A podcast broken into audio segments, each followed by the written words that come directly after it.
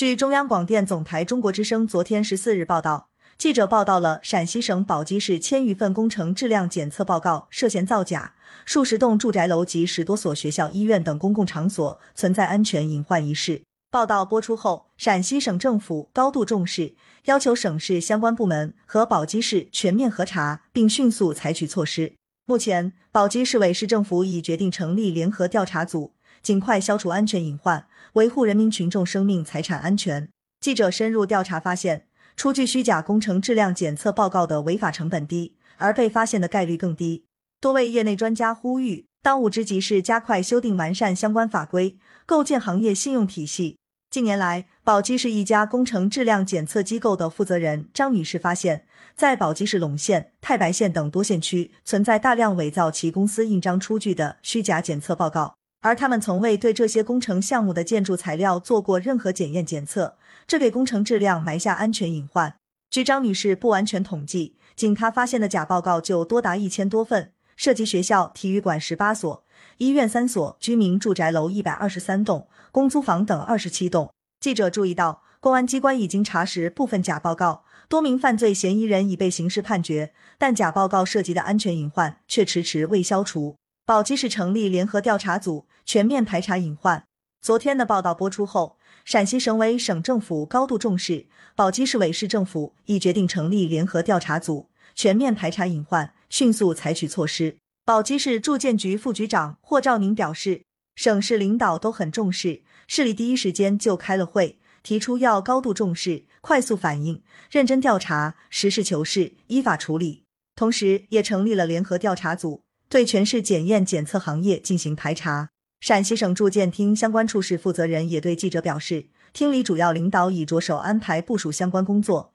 要求立刻行动起来，责成宝鸡市严肃处理。这位相关负责人还表示，工程质量检测报告造假现象确实一定程度客观存在。随着城市化进程的加快，安全质量监管压力也越来越大，而现有相关法规略显滞后，现有法规无法适应行业监管需要。目前。针对工程质量检测行业的监管适应的相关法规，主要是国务院二零零零年颁布施行的《建设工程质量管理条例》和二零零五年以原建设部令出台的《建设工程质量检测管理办法》。随着经济社会的发展，现有法规已无法适应行业监管的需要。图片住建部二零一九年曾在其官网回复全国政协委员关于加强工程质量检测行业管理的提案。工程师万勇曾在湖南省建设工程质量安全监督管理总站负责行业监管。他对记者表示，检测造假的违法成本非常低，而目前行业监管乏力，相关法规亟待完善和修订。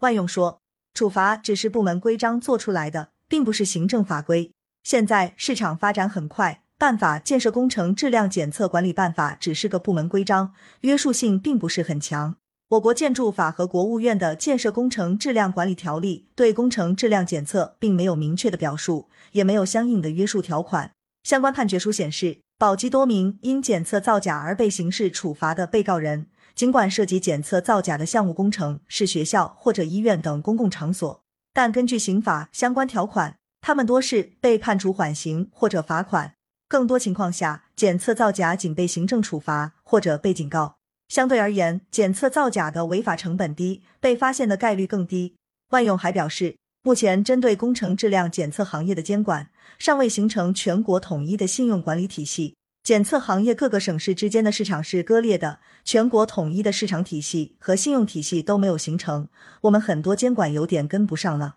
行业准入门槛很低。贵州大学勘察设计研究院国家一级建造师卢海燕告诉记者，他在调研中发现。一些根本不可能实现的检测数据，也可以被写进检测报告。比如两层玻璃才能达到的数值，检测机构检测一层玻璃就能达到，这是不合理的。当务之急是完善顶层设计。记者查询发现，近年来，四川、重庆、江苏等地住建部门多次发文通报，当地检测机构存在超资质范围检测、不经检测就出报告等检测造假行为。为何类似现象无法根治？卢海燕分析认为。这里面还涉及利益。如果偷工减料，相关单位只需要一份比较便宜的检测报告就能验收合格，这就助长了他们愿意去做这个事情。记者曾就此致电住建部工程质量安全监管司，工作人员表示，建设工程质量检测管理办法还在修订完善中。工程师万用对总台央广中国之声表示，针对工程质量检测行业存在的问题，完善顶层设计是当务之急。而在陕西宝鸡工程质量检测报告造假事件中，引发公众质疑的是，假报告可以通过真验收？有关事情进展，记者将持续关注。感谢收听羊城晚报广东头条，喜马拉雅语音合成技术，让您听见更多好声音。